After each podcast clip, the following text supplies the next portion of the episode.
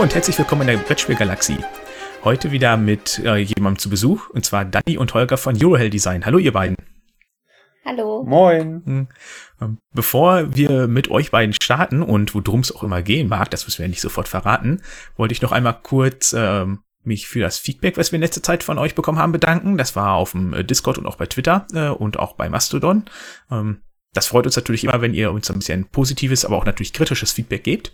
Ähm, und dann haben wir uns jetzt äh, auf das Spiel für das Meet and Play angemeldet. Das ist den Samstag im Raum Europa. Da sind wir von 16 bis 18 Uhr. Also wenn ihr Lust habt, uns mal in Live und Natura zu treffen, könnt ihr da gerne vorbeikommen und wir überlegen uns auch, was wir dann mit euch spielen können oder ob wir nur quatschen. Wir sind auf jeden Fall da und ansonsten, falls ihr uns auf der Messe trefft, könnt ihr uns auch da jederzeit anquatschen. So, jetzt genug von mir, Schrägstrich uns. Heute sollen ja äh, die anderen beiden gerade vor kurz angesprochenen äh, im Mittelpunkt stehen. Und da würde ich erstmal sagen, stellt ihr euch doch mal ein bisschen genauer vor und was Eurohell überhaupt sein soll. Also, wir sind äh, die Gründer von Eurohell Design und Eurohell Design macht hochwertiges, nachhaltiges Brettspielzeug, also sowohl Inserts als auch 3D-Token, Token Sleeves oder allgemeines Brettspielzubehör und alles, was an Wünschen an uns herangetragen wird. Wünsche heißt auch direkt, dass das sich auf Brettspielbedarf bezieht oder darf ich mir auch, wenn ich irgendwie eine Handyhalterung fürs Auto brauche, mich an euch wenden?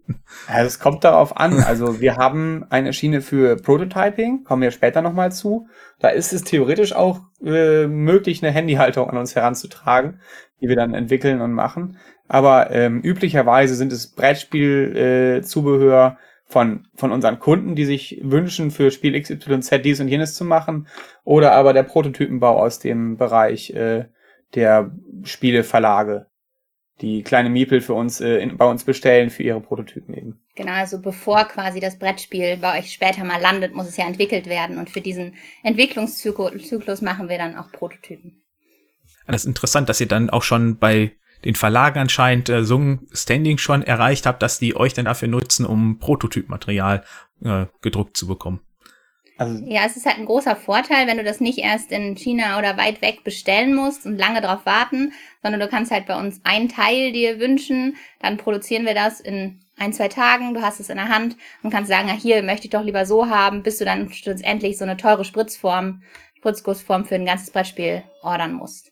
Oder Sägeholzformen. Ja, und die Idee kam auch aus dem, aus dem äh, Verlagsbereich, dass Verlage gesagt haben, äh, dass sie gerne sowas hätten und ob wir nicht sowas auch mal machen könnten. Hm.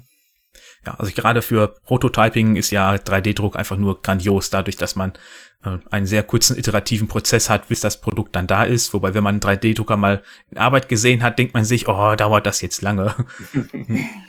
oh ja. Ansonsten habt ihr ja gerade schon kurz angesprochen, was ihr macht, also 3D-Insatz, komplett aus Kunststoff mit 3D-Druckverfahren. Und da ihr ja vor kurzem schon in ein oder zwei anderen Podcasts wart, würde ich sagen, bevor ihr hier alles komplett kleinlich wiederholt, ähm, verweise ich einfach mal da zum Beispiel auf den Podcast vom, vom Johannes bei Brettspiel News. Da habt ihr euch ja auch sehr ausführlich vorgestellt und was ihr so macht.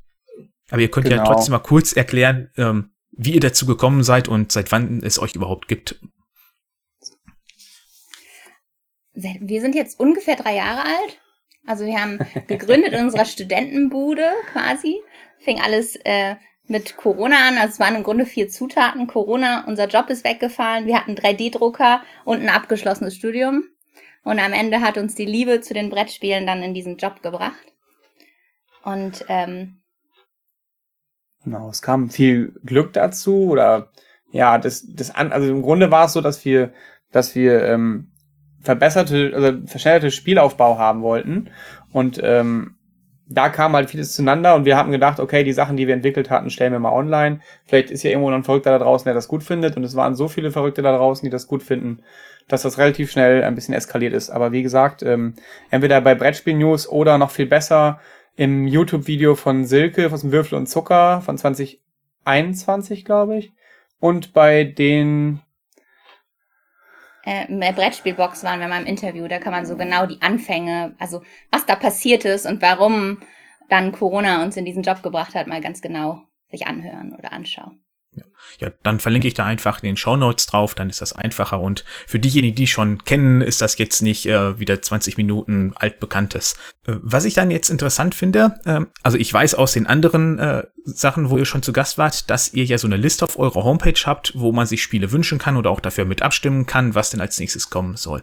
Wenn ihr aber jetzt schon im Kontakt mit Verlagen seid, war das dann auch schon mal umgekehrt, dass ein Verlag euch ein Exemplar gestellt hat und gesagt hat, möchtet ihr dafür nicht ein Insert auch basteln?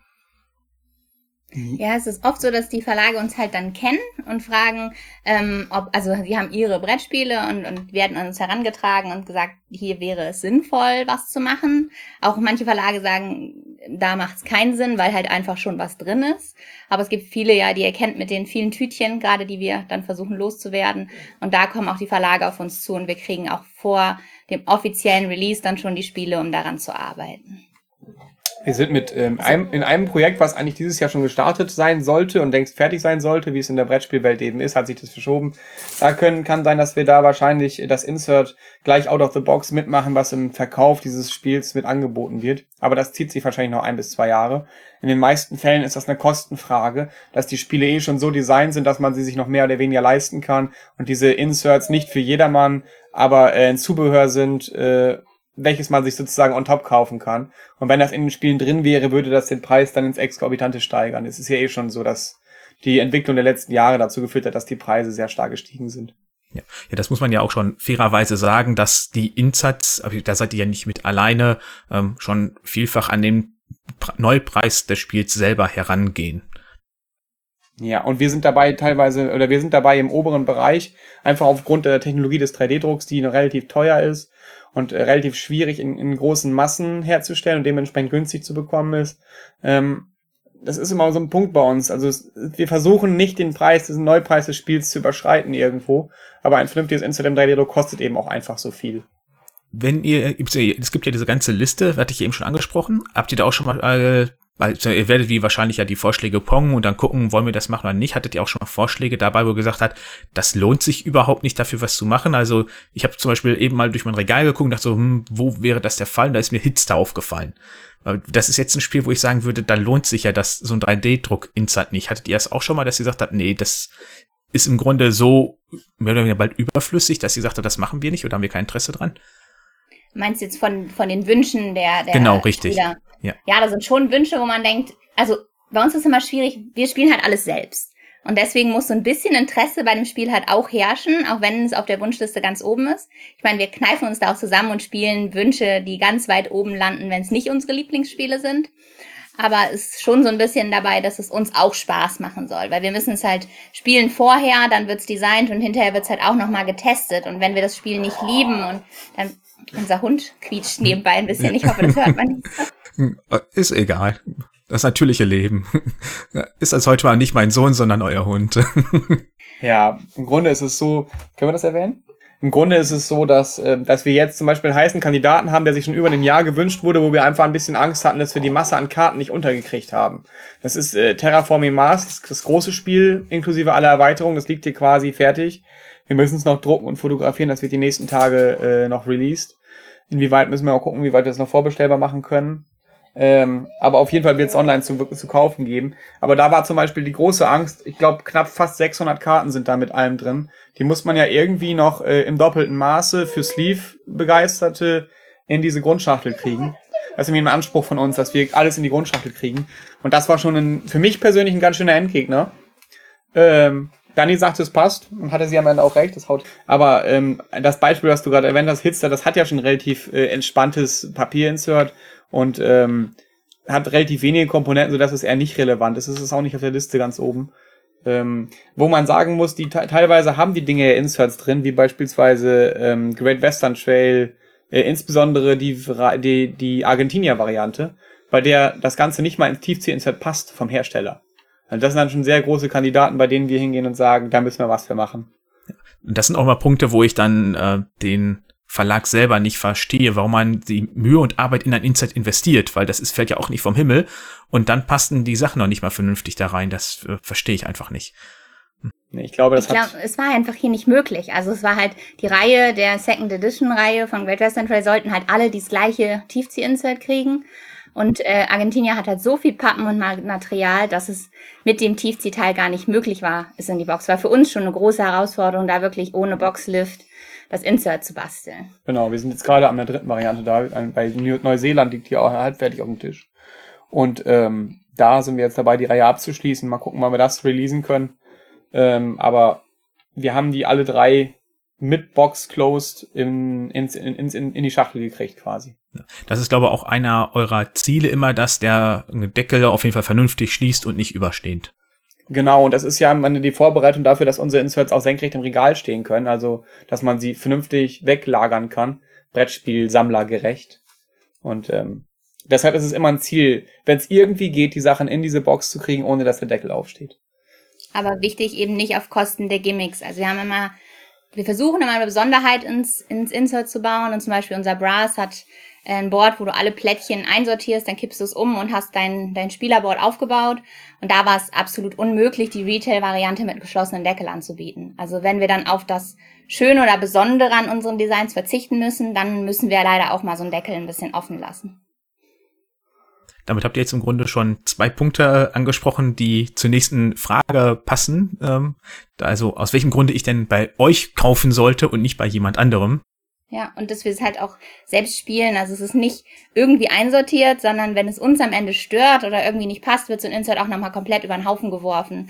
Oder ein 3D-Token, der sich schlecht anfassen lässt, eben doch nochmal vergrößert oder umdesignt, so dass es halt wirklich funktioniert. Also es ist alles auch getestet, was ihr bei uns bekommt.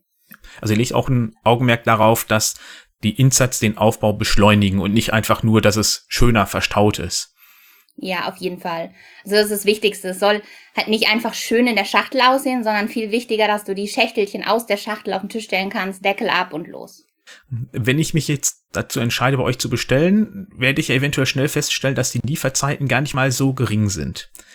Ist das jetzt eher ein Nachteil, den ihr mit dem 3D-Druck habt im Vergleich zu anderen, die dann einfach sagen, hier habt ihr so gelaserte Teile, egal ob aus Holz oder Formcore, das müsst ihr selber zusammenstecken? Oder ist das eher was, was für euren Erfolg und eure Produkte spricht? Also am Ende ist es ja ein zweischneidiges Schwert, dass, dass man, also aus unserer Sicht trifft beides zu. Es muss am Ende jeder selbst entscheiden. Ähm, es ist für uns immer schade, wenn die Leute lange warten müssen. Das liegt am Ende an der Produktion, der Art und Weise, wie man 3D-Druck äh, skalieren kann, ähm, dass man da doch ein bisschen mehr als nur uns beide für braucht, quasi, die am Ende hauptsächlich die, das Design und die Produktion in Gang halten. Bei 44 3D-Druckern ist das schon ganz schön hart. Also man könnte im Grunde ein bis zwei Leute nur für die Produktion anstellen wer einen 3D-Drucker kennt, der weiß, dass die Dinge auch gerne mal ausfallen und dass äh, das einfach auch sehr, sehr viel Arbeit mit sich bringt. Insbesondere in hoher Qualität zu fertigen, so wie wir das anstreben und machen. Ähm, andererseits ist es natürlich auch für uns eine, eine Art Ritterschlag oder eine Art äh, Bestätigung, wenn die Lieferzeit kontinuierlich hoch ist und die, die Nachfrage immer da ist und, und relativ hoch ist, insbesondere auch nach alten Dingen, aber auch nach den Neuheiten, die wir releasen, dann zeigt uns, dass das Ganze von der Community irgendwo auch gewünscht ist und wir sind immer noch seit über zwei Jahren dabei, äh, die Lieferzeit zu drücken durch viel, verschiedene Maßnahmen, die wir bisher ergriffen haben. Und, äh ja, wir freuen uns da schon über einzelne Tage. Also am Anfang haben wir über Wochen gedacht, dass es irgendwann endlich weniger werden wird, aber eure Nachfrage steigt massiv weiter an, so dass ihr das einfach immer so auf einem Level haltet, dass wir gar nicht unterbieten können. Egal, ob wir hier nicht mehr schlafen oder nur noch den Tag im Druckerraum verbringen oder noch mehr Maschinen anschaffen, es ist irgendwie schafft ihr es immer genau das, was wir gerade ausgearbeitet haben, womit es besser wird, wieder aufzuwiegen. Hm. Also ich meine, 44 Drucker alleine ist ja schon mal eine Ansage. Das ist ja auch nichts, womit ihr wahrscheinlich gestartet habt, sondern das mit der Zeit mehr und mehr geworden ist. Und das spricht ja auch schon dafür, dass ihr wirklich schon einen hohen Output eigentlich habt. Genau. Also hier kommen im Grunde monatlich neue Drucker dazu. Jetzt ist gerade ein bisschen Stillstand. Einfach weil, weil wir Mitarbeiter bezogen weil wir, haben. Genau, weil wir Mitarbeiter eingestellt haben und ja irgendwo für so ein kleines Startup dann die finanziellen Mittel verteilen müssen. So ein Drucker kostet nicht 200 Euro, der ist sehr teuer, wird von uns noch komplett mit neuen Teilen umgebaut. Also es ist auch ein hoher finanzieller Bedarf, den man dann hat, um einfach mal einen Drucker wieder dazu zu bekommen. Genau, wir haben einen relativ hohen Output, aber den, den, also den, das Problem ist, dass wir hier noch in einem, noch in einer kleinen äh, privaten, mehr oder weniger äh, Wohn, Wohnhaus quasi produzieren. Wir sind dran, das Ganze zu ändern und hoffen im nächsten Jahr da was äh, dicht machen zu können. Äh, aber äh, wir haben hier eine begrenzte Kapazität und können bis maximal 50, 60 Drucker insgesamt aufstocken. Dann ist hier tatsächlich Schluss und wir haben nicht mehr viel für uns als Privatmenschen quasi an Raum über. Ähm, und dementsprechend müssen wir optimieren. Wir haben jetzt vor kurzem erst dafür gesorgt, dass die Drucker 20 bis 30 Prozent schneller laufen können, indem wir nochmal an alle Parameter rangegangen sind und nochmal alles komplett über den Haufen geworfen und neu justiert und eingestellt haben und können mittlerweile mit relativ hoher Qualität auch etwas schneller drucken sozusagen, weil die Kapazitäten eben einfach endlich sind. Ja, wir haben nochmal alle Kenntnisse aus dem Studium zusammengeworfen und überlegt, wo geht denn noch was, um irgendwie dann die Zahl zwar nicht erhöhen zu können, unbedingt so weit mehr, aber noch die Produktion einfach zu beschleunigen. Genau. Jetzt habt ihr gerade das Studium angesprochen. Wenn ich da richtig informiert bin, habt ihr ja das Beste studiert, was man studieren kann, sprich Maschinenbau. genau. Ähm, Wie man es nimmt. Das war Manche verfluchen es. ich fand es auch gut, aber finde es gut. das war tatsächlich eine der Zutaten, die uns dazu geführt hat, eben das technische Know-how und die Interesse an Technik, äh, zusammen eben mit, dass der, uns damals der Job weggefallen ist, der da die halt rumstand und ähm, das am Ende zu unserer Firma geführt hat, die etwas verrückt ist und das unkonventionell ist, aber irgendwie unglaublich viel Spaß macht und äh, wir einfach sehr, sehr gerne machen. Auch wenn wir viel zu viel arbeiten, wir arbeiten einfach unglaublich gerne bei uns. Äh, und das Studium hilft einem natürlich, gewisse Zusammenhänge zu fassen und zu verbessern, dass im Ende wirklich alles so ist, wie man das sich wünscht. Wir sind sehr, sehr kritische Menschen und es ist alles möglichst hoher Qualität. Also was bei uns durch die Augen geht, das, das äh, gefällt euch da draußen auch und wir werden immer wieder angesprochen auf die Qualität, die wir quasi haben. Das Maschinenbaustudium ist ja eigentlich ein recht theoretisches und auch äh, vielfach der Beruf. Also ich bin ja auch Konstrukteur, ich sitze ja den ganzen Tag vorm PC und konstruiere mit meiner 3D-Software. Geht ihr bei den Insights ähnlich vor, dass ihr das total theoretisch macht oder äh, bastelt ihr da selber was und äh, das ist äh, viel werfen und verwerfen und auch zwischendrin drucken? Also es fängt erstmal an, dass wir das Spiel ja spielen. Dann gibt's schon so vorgefertigte Sachen wie Karten oder Boxen, die halt immer so nach dem gleichen Konzept gebaut sind. Da wissen wir schon, da wird das Kartending jetzt einmal in die Box gelegt. Also die Box wird ausgemessen, dann werden die Karten in die Box gelegt. Dann wissen wir schon, die brauchen ungefähr halt diese Abstände für Sleeves. Das ist so ein Gefühl inzwischen einfach. Und dann wird der Rest im Grunde ausgemessen und ähm, die Teile am PC designt. Und es ist tatsächlich ein bisschen von allem. Also wir sitzen einige Stunden am, am, am Rechner und designen das Ganze, entweder in der CAD-Software oder teilweise bei Token dann eben auch in der Sculpting-Software.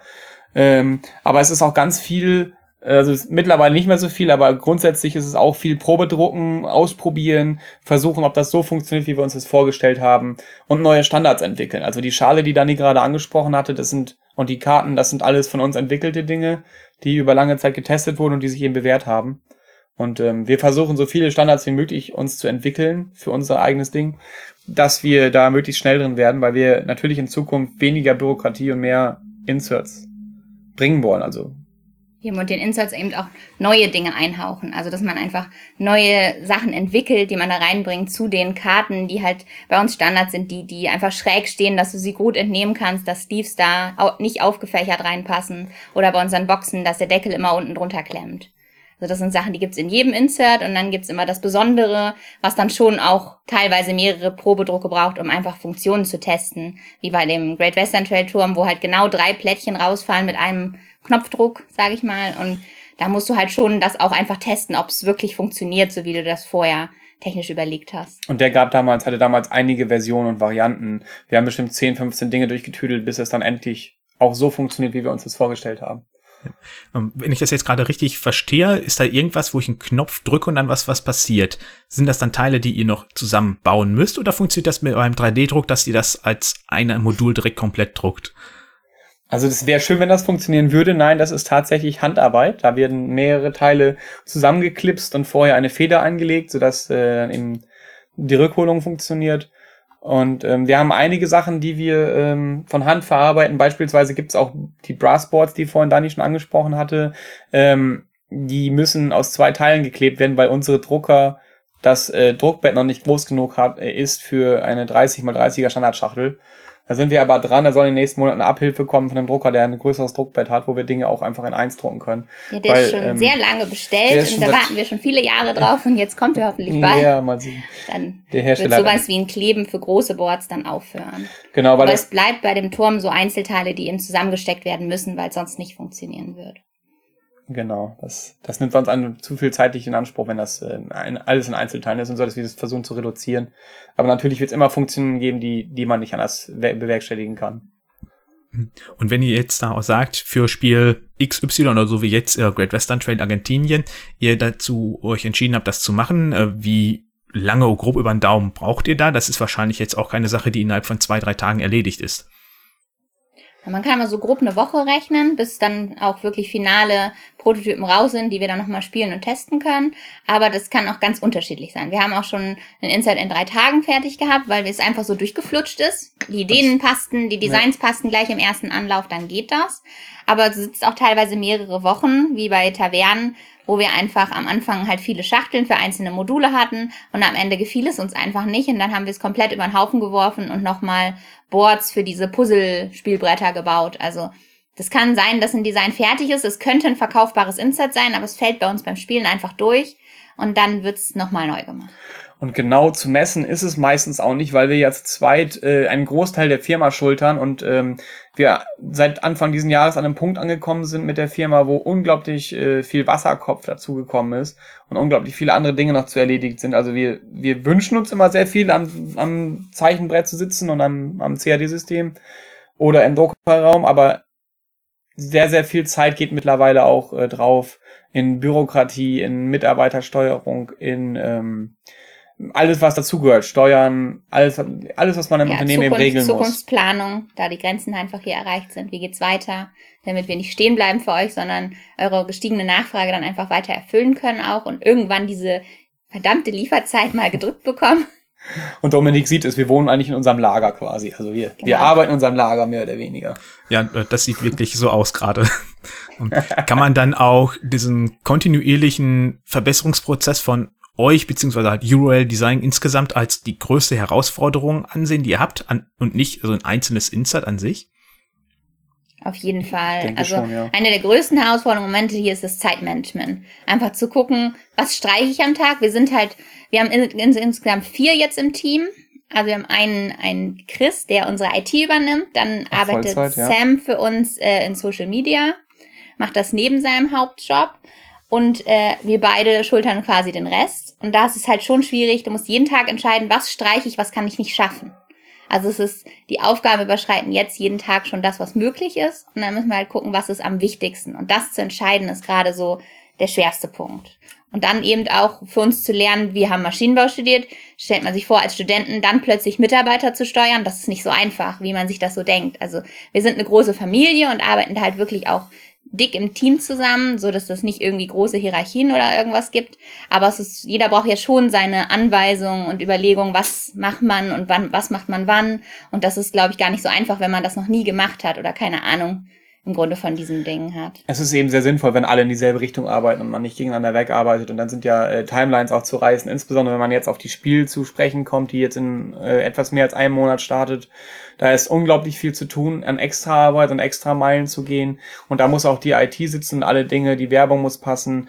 Ähm, es muss eben alles ineinander greifen. Das ist teilweise relativ schwierig zu managen, wenn man nebenbei auch noch designen und drucken möchte, quasi. Genau. Ein dritter großer Punkt, denke ich, ist noch die finanziellen Mittel zu bereitzustellen. Na klar, ihr kauft fleißig ein. Viel von dem geht aber auch wieder in den Materialeinkauf und in den ganz normalen Alltag hier, so dass wir das alles so schultern können und die Mitarbeiter bezahlen. Aber wenn man dann eben wachsen will oder Pläne hat, in, in eine Halle zu kommen, in der man dann produzieren kann, in der Mitarbeiter quasi produzieren, ist es halt eine Riesenhürde, die man halt von, von der Produktion hier noch im, im Einfamilienhaus, dann in so eine Halle, das ist nochmal eine ganz andere Nummer, die man halt erstmal schultern muss.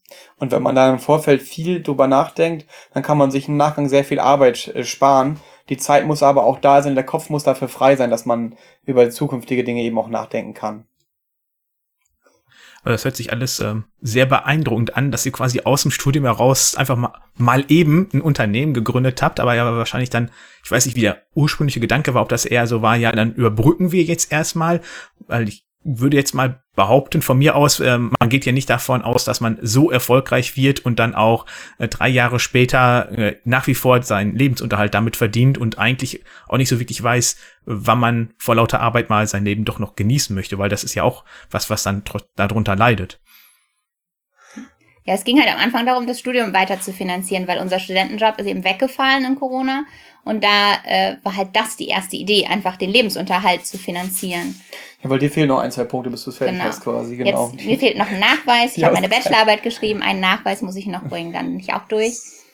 Ja, das, das ist aus Zeitgründen des ja. Unternehmens, was dann größer gewachsen ist, als wir dachten und nicht mehr nur zum Studium finanzieren war, ist das Studium dann am Ende ein bisschen runtergelitten, sagen wir so. Ja, obwohl nur noch ein, zwei Credit Points fehlen, das wäre es dann eben. Aber die Zeit ist nicht da. Ähm, und paradoxerweise geht es da auch ums Zeichnen. ja. Aber ein Getriebe, kein Insert. Schade eigentlich. Oh, ja. ja. ich glaube, Nein, das wäre ein Riesenzufall, wenn, oder das, ein sehr moderner Studiengang, wenn man da auf einmal 3D-Druck, Insatz oder irgendwas mit 3D-Druck wirklich so konstruieren müsste. Tatsächlich wäre das. Wäre aber moderner. Wäre ja. sehr modern, aber es wäre, ist sehr, auch sehr, sehr nischig, ne? Ja. Wobei ich äh, Getriebelehre sehr interessant fand im Studium. Ja, ich fand's auch echt spannend, aber ich habe das relativ schnell abgeschlossen am Anfang gleich. Ähm, und Dani schleppt diesen Schein halt vor sich her. aber das ist ja ein anderes Thema. Ähm, interessant war ja die Frage, ob wir da von vornherein dran gedacht haben, dass das Ganze so eskaliert. Und ähm, nein, im ersten, ich weiß, dass wir am, am 19. Juli 2020 unseren Online-Shop online gepackt haben und eigentlich niemandem davon erzählt hatten und hoffnungsvoll vor den Rechnern saßen, als wir abends gegen 7, 8 auf dem Freitagabend, glaube ich, war das, released haben oder geöffnet haben und im Grunde keiner vorbeikam. Im Nachgang ist ja auch klar, dass keiner vorbeikommt, weil woher soll jemand wissen, dass einfach mal so irgendwo ein Online-Shop online geht, mhm. wenn wir da nur zwei, drei Leuten auf Aber Twitter erzählt hatten. Da hatten wir vorher nicht drüber nachgedacht. Da hatten wir natürlich nicht drüber nachgedacht, so naiv wie wir damals waren. Und ähm, ein netter äh, Twitter, damals hieß es noch Twitter und ein netter Twitter-Benutzer hatte uns dann entdeckt und hat uns geteilt und auf einmal kamen die ersten Käufe. Und nach ein paar Monaten, also Richtung November, Dezember, haben wir relativ schnell gemerkt, dass das Ganze ziemlich eskaliert und wir hatten die ersten Drucker dazu gekauft und ähm, danach hatten wir eigentlich keine Zeit mehr darüber nachzudenken, wie wir äh, weiter überlegen, weil wir nur noch vorwärts gearbeitet haben. Und äh, nach drei Jahren sind wir dann hier angekommen quasi und es macht uns wie nach wie vor immer noch riesig Spaß, aber es kostet eben auch eine Menge Zeit, so dass wir gerade dabei sind, die Firma auf, auf so viele Beine zu stellen, dass wir auch mal wieder ein paar Stunden mehr schlafen, äh, schlafen oder andere private Dinge tun können, außer sich uns um die Firma zu kümmern. Das ist so ein bisschen die Aufgabe für das Ende diesen Jahres und fürs nächste Jahr. Also habt ihr Lust, in Eurohell Team zu arbeiten? Verrückte Ideen oder irgendwas, was ihr denkt, das kann ich gut? Dann immer gern schreiben.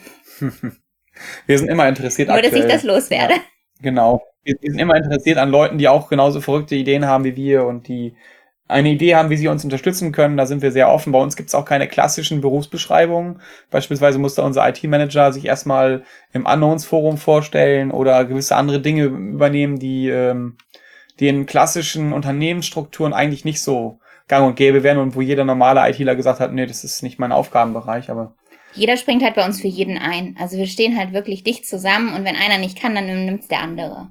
Genau. Und das ist, glaube ich, das, wovon es auch lebt, wo ich am Ende sage, es ist eben auch eine Familie. Wir treffen uns auch für Ausflüge und wir sind halt dick zusammengewachsen, obwohl Chris zum Beispiel erst im Mai diesen Jahres dazugekommen ist, aber er ist schon komplett drin.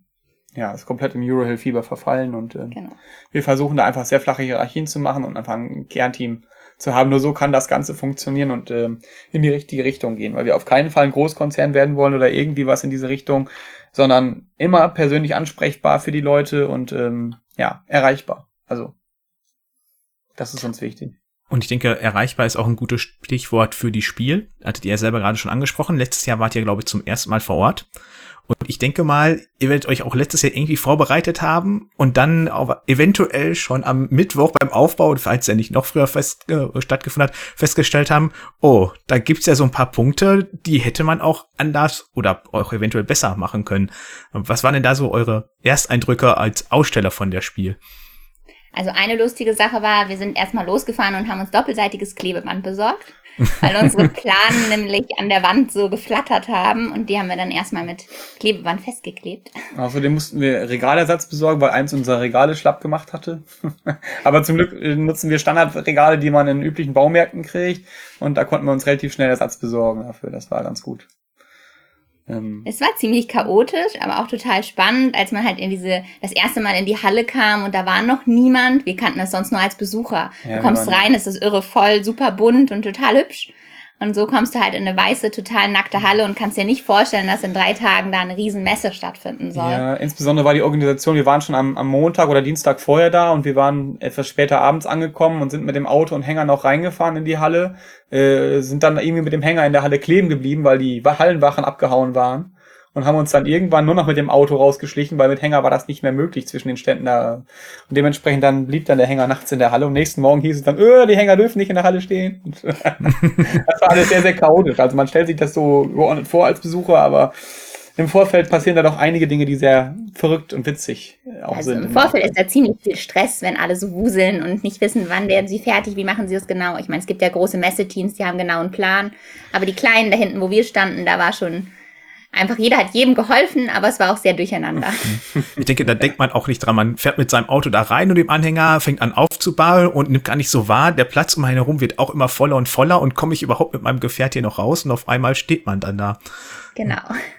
Richtig, so war das ein bisschen. Aber das ist ja auch, das, wenn man das erste Mal etwas tut, erstmalige Dinge sind immer sehr aufregend. Man hat aber meistens auch ein riesen Verbesserungspotenzial. Und ähm, somit haben wir uns jetzt noch einen Tag mehr für den Aufbau genommen, dass wir quasi auch ein bisschen, ein bisschen mehr in Ruhe anreisen können und nicht alles so schnell, so ruckzuck quasi hochziehen müssen. Und uns über unser Standkonzept Gedanken gemacht, dass es einfach nicht mehr so lange dauert, unseren Stand aufzubauen. Ja, da müssen wir nämlich in der Richtung noch viel lernen. Ja. Also wir sind gefühlt immer die Ersten bei so einem Aufbau einer Messe und die Letzten, die abends verschwinden. Alle anderen liegen wahrscheinlich schon gemütlich im Bett und wissen, was die nächsten Tage auf sie zukommt. Und wir sind dann immer irgendwie noch nicht fertig. Und so versuchen wir jetzt gerade mal ein Konzept zu entwickeln, dass so ein Stand einfach auch in ein paar Stunden hochgezogen ist und nicht jedes Kleinteil noch vor Ort gemacht werden muss. Wann habt ihr mit der Vorbereitung angefangen für die diesjährige Spiel?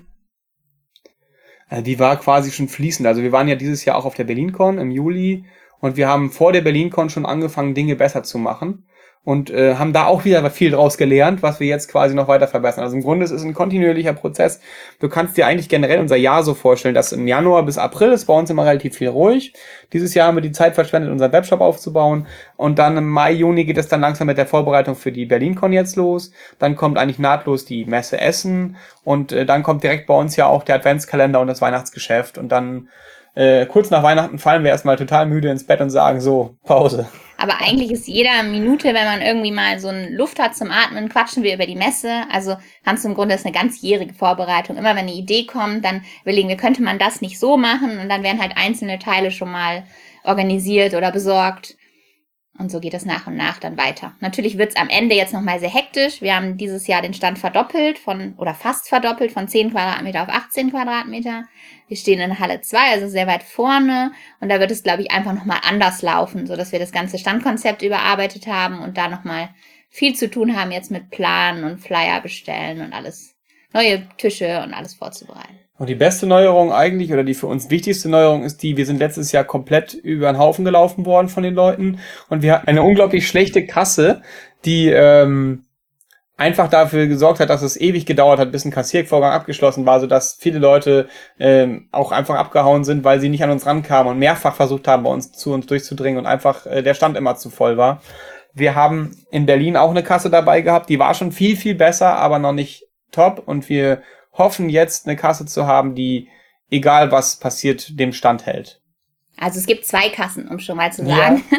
Also es kann nicht so sein, dass sie jetzt zu lange steht und es gibt mehr Mitarbeiter, so dass wir auch mehr Freiheiten haben zum Quatschen, weil es ja eigentlich, das ist der Großteil unserer Messe, also unser Jahreshighlight ist, euch da zu treffen, euch zu sehen, die Namen, die man sonst einfach bei jeder Bestellung sieht oder bei jedem neuen Produkt sieht man Kunden wieder, die immer wieder kaufen und diese Menschen dann einfach mal zu sprechen und Zeit dafür zu nehmen, zu quatschen, gar nicht über die Messe oder den Stand, einfach so sich zu treffen, das ist so unsere Besonderheit der Messe. Ihr habt ja gerade schon angesprochen, dass ihr dann auch mehr seid. Das wäre jetzt auch noch eine Frage gewesen, weil letztes Jahr wart, wo ich zumindest da wart ihr zu zweit nur hinterm Stand, weil wenn ihr jetzt verdoppelt die Standgröße und das nur zu zweit, daher das hätte mich dann doch gewundert. Ähm, sucht ihr da eventuell auch noch äh, ein paar helfende Hände, dass sich auch die Hörenden eventuell melden können, wenn die Interesse haben? Auf jeden Fall gerne. Also es laufen gerade Bewerbungsgespräche. Also es ist noch nicht fest entschieden, wer mitkommt. Gerade mhm. versuchen sich alle, die Spaß haben, quasi zu beweisen, dass sie hinter den Stand gehören und dass das passt und dass sie ins Team passen, weil das bei uns einfach wichtig. Das wird auch da vor Ort eine, eine Familie sein. Wir werden einfach viele coole Tage zusammen Spaß haben.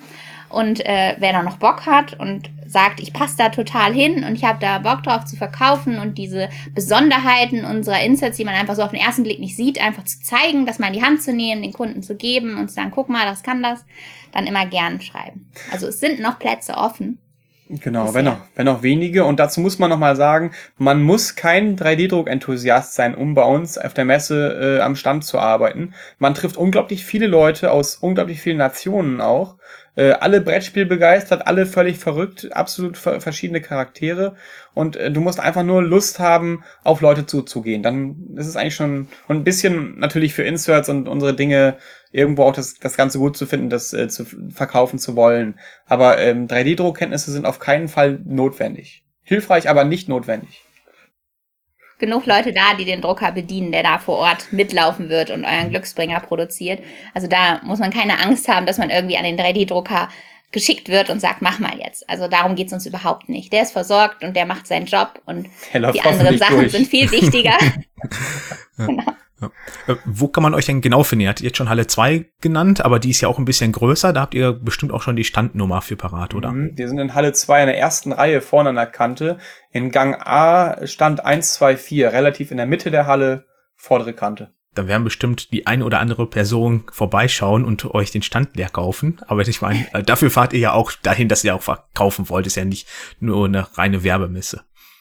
Ja, gerade Essen ist ja eine, eine große Verkaufsveranstaltung, sagen wir mal so. Anders als die BerlinCon, die eher eine Convention ist, ist in Essen, in Essen einfach unglaublich viel äh, darauf ausgelegt, den Leuten die Produkte näher zu bringen und zu zeigen und dann natürlich auch so mitzunehmen. Insbesondere, wenn man bedenkt, dass wir zum Beispiel auch weltweit verschiffen oder verschicken, aber die Versandkosten, insbesondere ins nicht-europäische Ausland, sehr, sehr teuer sind, so dass wir auch viele amerikanischstämmige äh, oder amerikanischsprachige ähm, Kunden, Verrückte da haben, die, die einfach die Sachen von uns geil finden und die nur einmal im Jahr die Möglichkeit haben, das Ganze ohne ewig viele Versandkosten mitzunehmen.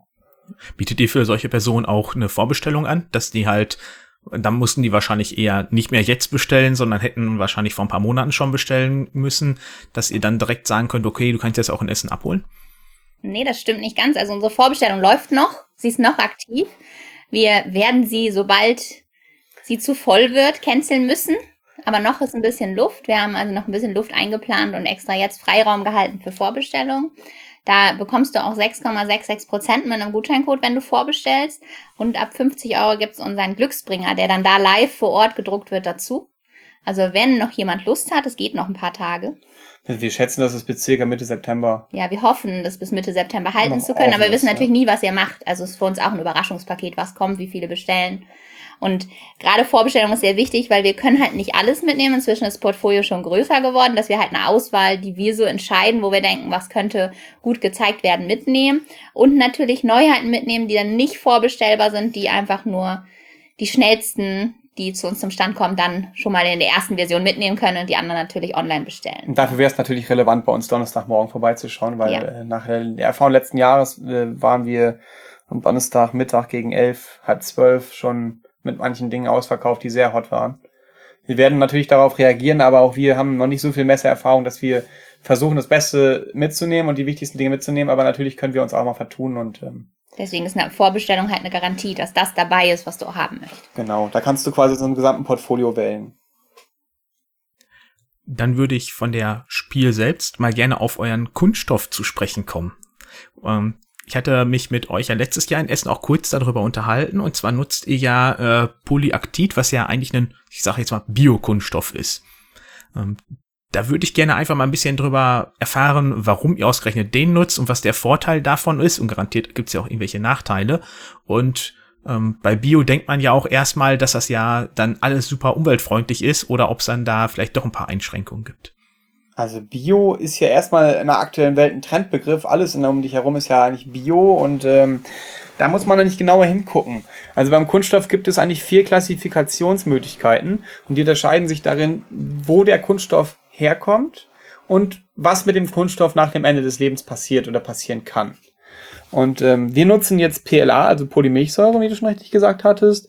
Das ist ein, ein Kunststoff, der dessen Ressource eigentlich Maisstärke oder andere Stärkequellen sind.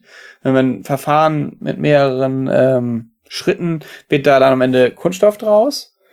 Und ähm, man kann diesen, dieses PLA auch wieder äh, zersetzen, beziehungsweise ist es, ist es biologisch abbaubar. Wobei man da aufpassen muss, biologisch abbaubar bedeutet nicht, ähm, dass es in die in die Biotonne zu schmeißen ist oder auf den Kompost zu schmeißen ist, also nicht mit, nicht mit kompostierbar zu verwechseln. Aber es ist die, grundsätzlich die Möglichkeit, das Ganze unter kontrollierten Bedingungen ähm, in industriellen Prozessen über ein paar Monate äh, wieder zu zersetzen und dem, dem Ökokreislauf zuzuführen. Genau, und ich glaube, wenn man heute Kunststoff hört, dann hat das ja immer so einen, so einen faden Beigeschmack. Also und die allermeisten Kunststoffe, also 97 Prozent fast der heutigen Kunststoffe, sind eben aus nicht nachwachsenden Rohstoffen und nicht biologisch abbaubar. Das ist das, was wir als Plastik kennen, was in der Umwelt landet, was alle schlecht finden, was auch wir überhaupt nicht befürworten, obwohl wir natürlich auch mit Plastik, aber eben anderen Plastik arbeiten. Aber diese Art von Kunststoff sollte es eigentlich in der modernen Welt nicht mehr geben.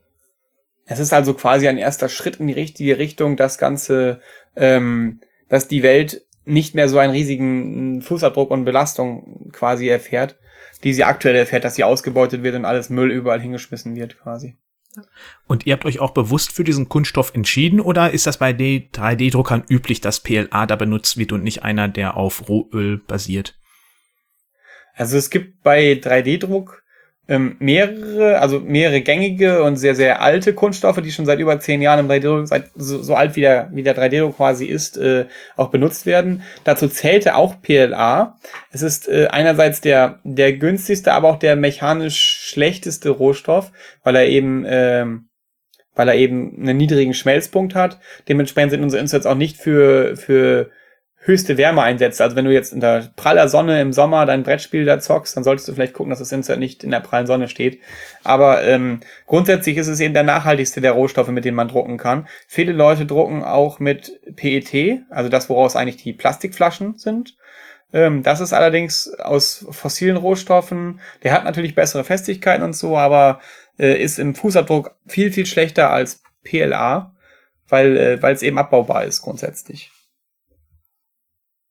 Und ist der Rohstoff dann auch schwer zu beziehen, wenn ihr sagt, dass der ja eigentlich nicht so weit verbreitet ist? Oder ist das eigentlich relativ problemlos möglich? Weil ich denke mal, ihr braucht jetzt auch nicht nur äh, zwei Kilo im Monat, sondern ein paar Kilo mehr.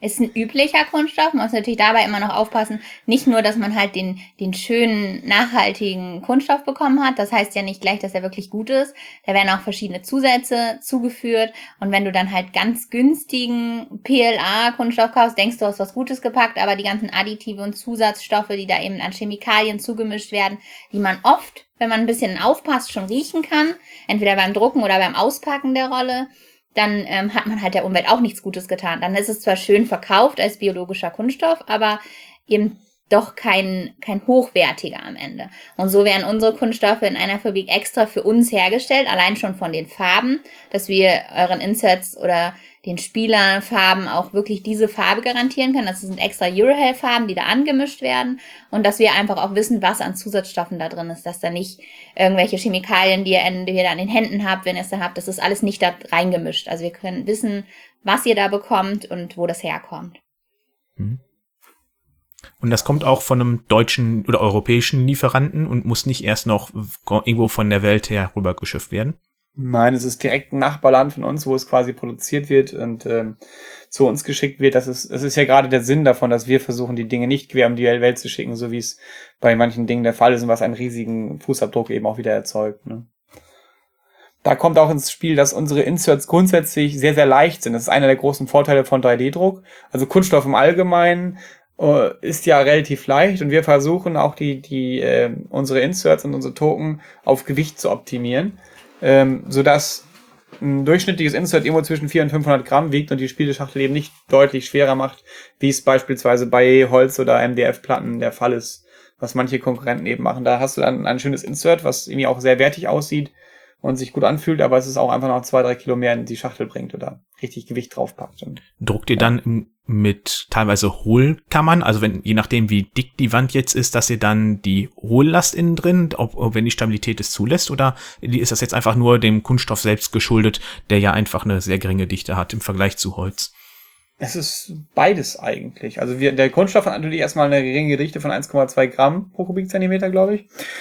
Ähm, ist relativ leicht. Jeder kennt ja Kunststoffbecher und Kunststoffdinge. Das ist, das ist bei PLA nicht anders. Aber natürlich versuchen wir auch an allen Ecken und Enden äh, sowohl Gewicht als auch Material zu sparen, weil das am Ende der größte Preisfaktor auch im Mansfeld wieder ist. Also die, der Einkaufspreis beziehungsweise der Bezug von dem, von dem PLA, von dem Material, macht bei weitem den größten Faktor in der Preiskalkulation aus. Ja, und so nutzen wir natürlich Brücken oder Hohlräume oder irgendwelche Stützen, damit ihr dann äh, nichts bekommt, was ihr nicht braucht, sag ich mal so. Also es ist wirklich nur das, was gerade so den Token oder die Pappe hält, da und der Rest ist eben auch gespart. Hm, jetzt hattet ihr auch eben ja schon angesprochen, dass man das ja ähm, industriell wieder kompostieren oder dann wieder in den Kreislauf zurückbringen kann. Äh, geht das dann, verhält sich aus irgendwelchen Gründen, weil was kaputt gegangen ist oder so, ähm, entsorge ich das einfach normal über die gelbe Tonne oder wie gehe ich dann da vor? Also das Problem da ist eigentlich, nein, du darfst, also ja, du schmeißt es in die gelbe Tonne, aber das große Problem ist das, dass am Ende ja ähm, die Welt davon abhängig ist, dass das Ganze auch funktioniert. Also Kunststoffrecycling, wie es immer so schön beschrieben wird, oder das, wofür du eigentlich generell Müll trennst, äh, das funktioniert im Grunde so, dass auf dem Kunststoff im Allgemeinen angegeben ist, was es für eine Art von Kunststoff ist. Und das ist für die gängigen Kunststoffe wie ähm, Polyethylen oder äh, irgendwelche ähm, Polystyrol, ja, was auch immer, Kunststoffe, die man eben so kennt, übliche Recycling-Kreisläufe gibt, wobei auch da lange nicht alles, sondern ich glaube nur 30 Prozent waren es, mhm. recycelt werden und der Rest mehr oder weniger thermisch verwertet wird. Also das klingt immer sehr, sehr krass, obwohl seit über 50 Jahren Kunststoff produziert wird und verarbeitet und recycelt wird, wird zwei Drittel davon am Ende einfach verbrannt und äh, die Wärme genutzt. Also ja, oder landet auf Deponien oder dann eben später leider auch in unseren Meeren, weil es eben in manchen Ländern eben schon Raten gibt, wo es äh, was die nicht deponiert werden darf, also sagt man null Deponierungsrate zum Beispiel, aber hilft alles nichts, wenn das ein Land macht und es in anderen Ländern eben doch auf Müllbergen gehortet wird. Oder es dazu führt, dass der Rest halt einfach verbrannt wird, was nicht deponiert werden darf, was ja auch wieder irgendwie witzfrei ist. Aber grundsätzlich wollte ich darauf hinaus, dass ähm, diese ganzen Biokunststoffe, wie auch PLA oder andere Biokunststoffe, die aktuell in, in Bechern, in, in ähm, in Essbesteck oder was auch immer, Einwegbesteck äh, verwendet wird, ähm, noch einen so geringen Massenanteil ausmacht, dass es meines Wissens in Deutschland noch keine Anlage gibt, die das aktuell im industriellen Maßstab äh, äh kompostiert, also in der, Fax, in der Praxis. Das wird aktuell nur im Labormaßstab gemacht. Es ist möglich, das zu tun, aber es, es ist einfach noch nicht auch wenn es irgendwie paradox klingt, genug Müll entstanden, um das Ganze irgendwie wirtschaftlich betreiben zu können. Und das große Problem, deshalb ist es auch so, dass die Kunststoffsorte PLA keine, eigenen, keine eigene Nummer hat, sondern als äh, in der Recycling-Kennzeichnung als Nummer 7 für Others quasi äh, gilt. Alle anderen Kunststoffsorten sind quasi schon gekennzeichnet, aber es wird im Grunde noch als Rest genommen. Und, ja, muss man sich ja überlegen, wenn 97 Prozent der Kunststoffe im Grunde keine biologisch abbaubaren Kunststoffe sind, dann gibt es eben auch nicht die Anlagen, die den drei Prozent, die es da entstehen, recyceln wollen. Deswegen ist ja der Punkt so wichtig, gerade von den konventionellen Kunststoffen wegzukommen und die ähm, nachhaltigen Kunststoffe zu fördern und den Ruf dieser Kunststoffe einfach auch zu verbessern, damit die Anlagen auch einfach massentauglich werden und wirtschaftlich sind. Weil es ist möglich, das zu recyceln. Es ist nur einfach noch nicht wirtschaftlich. Genau. Und dementsprechend gehen wir einen anderen Weg. Und ähm, PLA hat nämlich noch einen weiteren Vorteil. Es ist ein Kunststoff, welchen man sehr, sehr häufig wieder äh, auf, aufweichen, also erwärmen, aufweichen und wieder einformen, also neu formen kann quasi.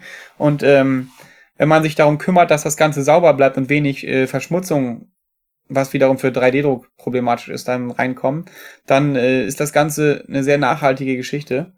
Ähm, dementsprechend ist es auch die Möglichkeit, dass wenn jemand mal ein Insert irgendwie nicht mehr braucht, kaputt hat, was auch immer, kann er es uns jederzeit zurückgeben. Wir sind äh, dran und äh, praktizieren das teilweise auch schon, dass wir ähm, Produkte wieder einschmelzen sozusagen. Also aktuell ist es so, wir arbeiten mit einer Recyclingfabrik zusammen. Die, die, unsere Reste werden im Grunde hier gesammelt. Also alle Prototypendruckreste oder was halt sonst so an Resten beim 3D-Druck entsteht und auch Sachen, die ihr zu uns zurückgeschickt habt. Wenn ihr ein Upgrade-Pack zum Beispiel bekommt für eine neue Erweiterung und ihr habt da Teile übrig, dann schicken die teilweise die Kunden zu uns zurück. Die werden hier gesammelt und landen dann in einer Fabrik, die die Sachen alle wieder einschmelzt und daraus neuen Rohstoff herstellt. Genauso wie die Spulen, auf denen das Filament gewickelt ist, die werden da hingeschickt und wird wieder neues Filament drauf gewickelt. Also es ist bei uns nichts an, an Filament oder Spulenresten werden hier entsorgt, sondern es, es geht alles weiter, um nachhaltig wieder in den Zyklus zu kommen da wir eben unseren Fußabdruck gering halten wollen, was auch der Grund ist, warum wir aktuell mit Ökostrom produzieren und wenn wir die Halle bekommen, dann natürlich auch mit Solarstrom arbeiten genau. und so. Das ist nur hier noch nicht möglich, leider. Und da kommt wahrscheinlich wieder der Finanzbedarf, der so spannend ist immer im Moment.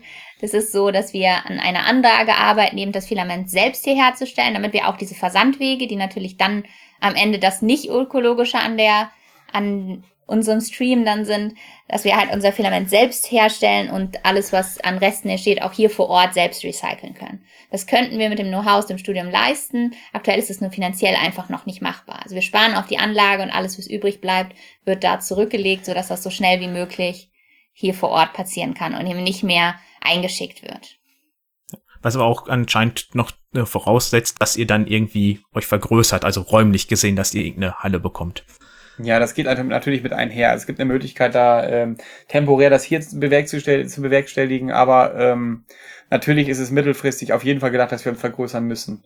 Äh, auch allein schon aufgrund dessen, dass wir hier Mitarbeiter für die Geschichte haben, die uns ein bisschen die, die Produktionsarbeit abnehmen. Genau, man muss ja da auch genau wie wir beim 3D-Druck über die drei Jahre unglaublich viel gelernt haben, werden wir auch bei der Filamentproduktion oder beim Recycling ganz viel lernen müssen noch. Das ist ein harter, steiniger Weg und deswegen ist schon die Planung hier im kleinen Maßstab anzufangen. Einfach erstmal nur die Reste, die aus den Druckern kommen, die Reste, die ihr uns schickt, wieder zu neuen Prototypen Filament zu verarbeiten und später dann halt auch daraus im größeren Maßstab in der Halle dann Farben zu produzieren. Und das ist aber ein nächster Schritt. Also es ist nicht alles in zwei Monaten, sagt man, ah, ich habe jetzt mein eigenes Filament, sondern das wird bestimmt noch ein Jahr, schätze ich, dauern, bis da was rauskommt, was auch wirklich nutzbar ist. Wenn ihr da jetzt die Farben habt ähm, und es ist beispielsweise irgendwas, was mit Rot ist, ist es dann auch möglich, aus dem roten Müllabfall, den ihr habt, daraus dann wegen mir was Grünes zu machen? Oder ist das schon so, dass die Farbe dann halt immer gleich bleibt und ihr dann auch farbenmäßig sortieren müsst?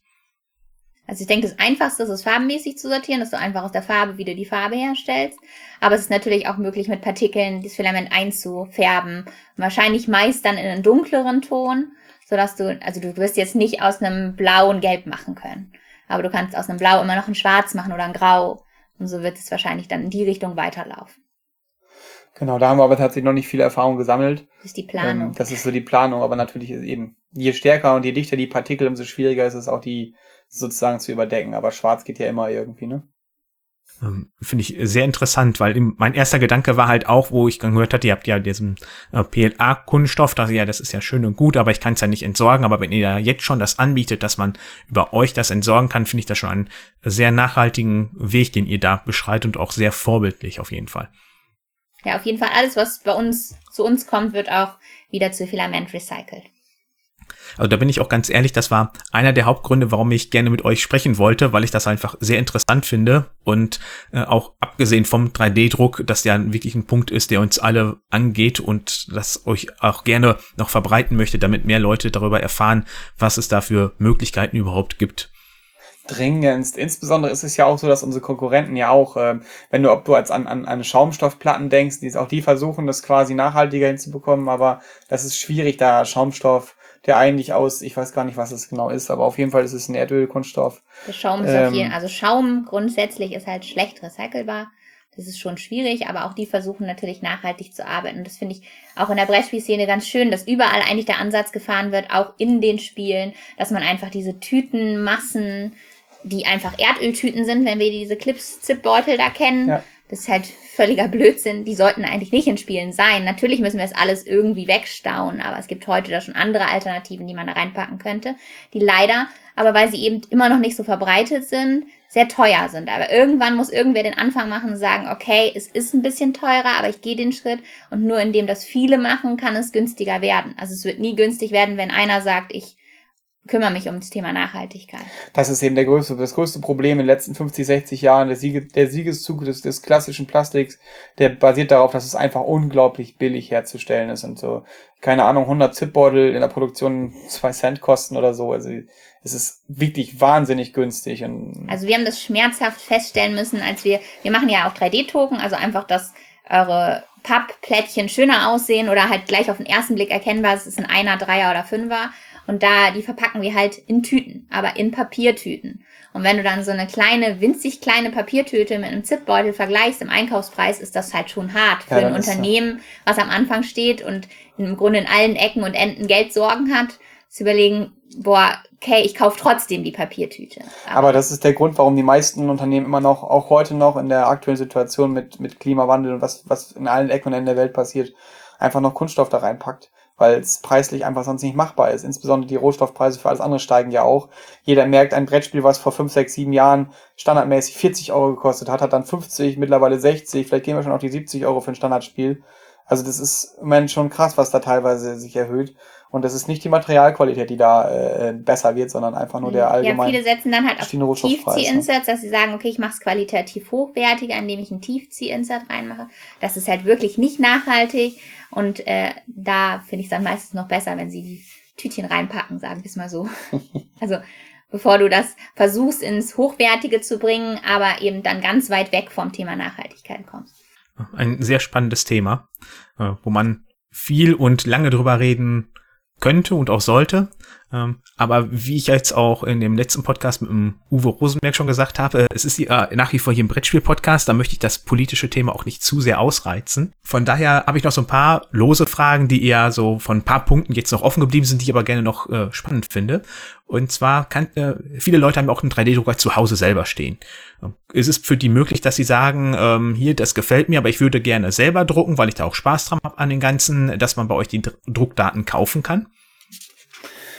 Also es ist grundsätzlich eine gute Idee. Das große Problem ist nur das, ähm, dass erstens unsere Sachen sehr optimiert sind, darauf äh, leicht und äh, klein, also gut zu sein, sage ich mal, und dass am Ende ja auch unser gesamtes Kapital in den, in den konstruierten äh, Geometrien eben steckt. Und das Problem, dass wenn es jemand kauft, du die Kontrolle verlierst, dass es eventuell auch wenn es nicht beabsichtigt ist, aber irgendwo äh, geleakt wird und dann in öffentlichen Foren verfügbar ist und dann äh, können wir eigentlich einpacken, weil tatsächlich ein Großteil unserer Arbeit darauf entfällt, dass wir uns geniale Sachen ausdenken, die gerade genauso funktionieren. Und ein weiterer Punkt ist es auch noch, wenn du STL-Daten rausgibst, die jedermann auf seinem Drucker drucken kann und am Ende vielleicht unser Copyright drunter steht, äh, du aber nicht weißt, in welcher Qualität er das jetzt gedruckt hat. Oder ob es ihm überhaupt ähm, möglich ist mit seinem Drucker. Also es sind ja teilweise Brücken oder Strukturen, die wir drucken mit speziellen Settings. Äh, ja, genau, ja. mit speziellen Settings, die du dann so halt draufgeschmissen auf deinem Drucker niemals in der Qualität rausbekommst. Auch wenn du natürlich irgendwas rausbekommst. Also ich will nicht sagen, das kannst du nicht drucken, das stimmt nicht. Aber du bekommst eben was raus, was nicht am Ende der Eurohell-Qualität entspricht. Gehst damit zum Spielabend zu deinen Freunden, die sagen, boah, die sind aber schlecht geworden die Qualität ist ja gar nicht mehr das, was ich von denen kenne. Und schon verbreitet sich das und das kann dann halt ganz schnell auch ganz miese Folgen für uns haben. Also nein, du kannst unsere STL-Daten nicht kaufen, das Fazit. Du kannst bei uns die Inserts kaufen und die Designs, aber nicht äh, die Daten zum selber drucken. Dafür gibt's aber genug Möglichkeiten, wenn man einfach nur was drucken will und nicht speziell darauf angewiesen ist, dass es irgendwelche speziellen Sachen haben muss, gibt's ja riesen Datenbanken, wo du alles Mögliche finden kannst. Ist denn der umgekehrte Weg möglich? Äh, also ähm, ich bin ja äh, selber Konstrukteur und ich könnte euch ja 3D-Daten zur Verfügung stellen. Mein CAD-Programm kann ja alles Mögliche auch ausschreiben, auch STL. Dass ich was bei mir entwerfe muss äh, und dann euch zukommen lasse und sage, hier könnt ihr das nicht für mich drucken. Macht ihr sowas? Also das machen wir im Prototypenbau. Da bekommen wir teilweise Daten. Da gehört aber immer ein Datenpaket dazu, dass die Daten überarbeitet werden, weil bisher haben wir keine Daten gekriegt, die irgendwie wirklich anständig druckbar waren, sondern das immer noch von uns Hand anzulegen, die zu verbessern, zu verändern oder im schlimmsten Fall sogar ganz neu zu zeichnen, also es einfach nur als Vorlage zu nutzen. Und da ist es halt am Ende dann, ich weiß gar nicht, Prototypenbau sehen, ist vielleicht Kleinserie oder irgendwas, wo du eben Sachen bestellen kannst, die du so haben willst, aber da kostet eben dann unsere Designstunde, weil die Zeit, die wir sitzen, deine Datei für dich so zu überarbeiten, dass sie hier druckbar ist. Okay, also das ist dann wahrscheinlich dann ziemlich kostenintensiv, weil das ist ja nun mal dann äh, Faktor 1 die Stunde, die nicht umgelegt wird auf X Insatz. Genau. Ja, genau, das ist, ist die Einzelteilfertigung eben. Aber sie wird eben, wie gesagt, von Verlagen genutzt, die uns irgendwelche Skizzen geben von irgendwelchen Dingen, die sie brauchen. Und wenn es nur Miepel-Umrisse sind, die in, in Vektordaten zur Verfügung gestellt werden, woraus wir dann, oder Bilder oder was auch oder immer. Ideen. Je nach Aufwand, wenn es schon Vektordaten sind, ist der Weg natürlich sehr, sehr schnell in, in die Richtung, dass man ein fertiges 3D-Modell hat. Äh, Wenn es dann Bilder sind, ist es ein bisschen mehr Arbeit und kostet dementsprechend natürlich auch mehr. Aber grundsätzlich ist es möglich, uns ne, an uns eine Idee heranzutragen und die fertigen zu lassen. Ähm, die Webseite dafür befindet sich aktuell noch im Aufbau. Wir hoffen, dass wir die bis Berlin, bis, bis Essen noch fertig bekommen. Aber mit Sicherheit bis zum Ende des Jahres, wobei ja wieder unsere Zeit ist. Wir müssen die Webseite noch mit Inhalt und Leben füllen, aber es gibt es schon bei uns, ja. Dann wäre ich bei mir soweit durch. Ich hätte nur noch eine Abschlussfrage, wenn ihr vorher gerne noch andere Punkte ansprechen möchtet oder ergänzen möchtet, lieben gerne. Ich würde gerne noch kurz unseren Adventskalender erwähnen. Ich weiß nicht, ob den alle kennen. Also es ist dieses Jahr, also wir haben jedes Jahr einen Adventskalender, wo ihr individuell 3D-Token bei uns im Shop aussuchen könnt, die ihr in euren Kalender füllt.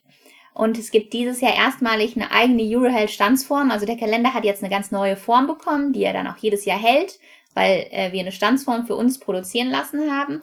Und er wird dieses Jahr erstmalig von Dennis Lohausen mit unserem Victor de Ville, also unser Maskottchen, das Euroheim-Maskottchen, im Weihnachtsfeeling bezeichnet, äh, bezeichnet, begrafikt, begrafikt, bemalt. Also er ist diesmal nicht irgendein Kalender, sondern richtig auch ein Brettspielthema und äh, man wird sehen, dass es ein Brettspiel-Adventskalender ist von außen.